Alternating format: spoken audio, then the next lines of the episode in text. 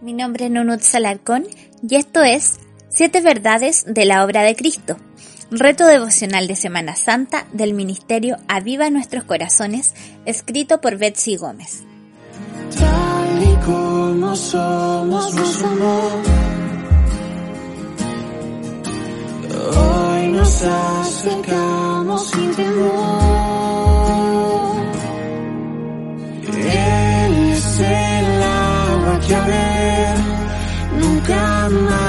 Tendremos sed.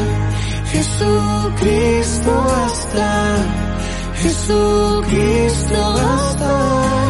Mi castigo recibió y su herencia me entregó. Jesucristo basta, Jesucristo basta.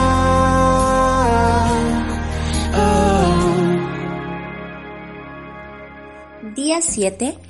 Jesús nos ofrece resurrección. Pero ahora Cristo ha resucitado de entre los muertos. Primicias de los que durmieron. Porque ya que la muerte entró por un hombre, también por un hombre vino la resurrección de los muertos. Porque así como en Adán todos mueren, también en Cristo todos serán vivificados. Pero cada uno en su debido orden. Cristo, las primicias. Luego, los que son de Cristo en su venida. Primera a los Corintios, capítulo 15, versículos 20 al 23. Hemos estado reflexionando sobre algunos de los beneficios ganados por Cristo en la cruz. Salvación, redención, expiación, propiciación, justificación y adopción. Necesitamos exponernos con frecuencia a estas verdades de manera que no olvidemos quiénes somos en Cristo. Hoy nos concentraremos en un acontecimiento que hizo posible todos los anteriores. La resurrección. Es ahí donde su obra se sella por completo.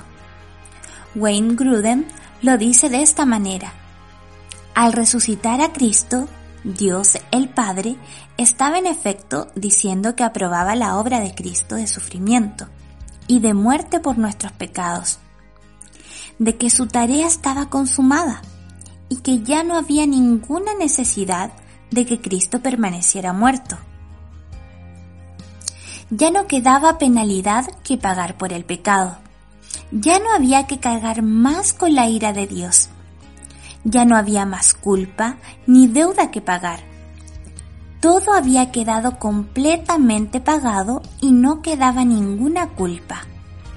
Dios estaba diciendo mediante la resurrección, apruebo lo que se ha hecho y tú eres bien recibido en mi presencia.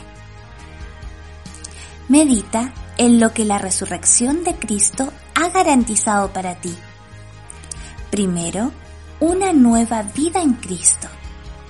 Bendito sea el Dios y Padre de nuestro Señor Jesucristo, quien según su gran misericordia nos ha hecho nacer de nuevo a una nueva esperanza viva, mediante la resurrección de Jesucristo entre los muertos.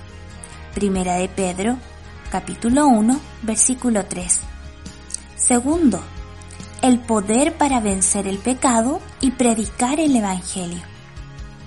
Pero ahora hemos quedado libres de la ley, habiendo muerto a lo que nos ataba, de modo que sirvamos en la novedad del Espíritu y no en el arcaísmo de la letra. Romanos capítulo 7 versículo 6a. En tercer lugar, una posición en lugares celestiales con Cristo. Aun cuando estábamos muertos en nuestros delitos, nos dio vida juntamente con Cristo. Por gracia, ustedes han sido salvados. Y con Él nos resucitó. Y con Él nos sentó en los lugares celestiales en Cristo Jesús. Efesios capítulo 2 versículos 5 y 6. En cuarto lugar, la promesa de que un día resucitaremos con Él. Jesús le contestó, Yo soy la resurrección y la vida. El que cree en mí, aunque muera, vivirá. Juan capítulo 11, versículo 25. Si ustedes pues han resucitado con Cristo, busquen las cosas de arriba, donde está Cristo sentado a la diestra de Dios. Pongan la mira en las cosas de arriba, no en las de la tierra, porque ustedes han muerto y su vida está escondida con Cristo en Dios. Colosenses capítulo 3 versículos 1 al 3. ¿No es eso glorioso? Yo vivo para ese día. Permite que todo lo que haces diariamente sea moldeado por la gloriosa promesa de la eternidad que nos aguarda. El día de hoy te invito a reflexionar en las siguientes preguntas. ¿Tengo garantía de que estoy unido con Cristo? ¿Vivo a la luz de la esperanza de la resurrección? ¿Veo en mis circunstancias como temporales o eternas? ¿La esperanza de resucitar con Cristo me alienta? También el día de hoy te invito a que incluyas en tu oración personal. Da gracias por el privilegio de estar unido con Cristo. Pídele a Dios que te ayude a poner tu mirada en Él, a pesar de cualquier circunstancia adversa. Pídele nuevas fuerzas al Espíritu Santo para hacer morir el pecado en ti. Y ora por de nuevo para predicar el Evangelio con poder.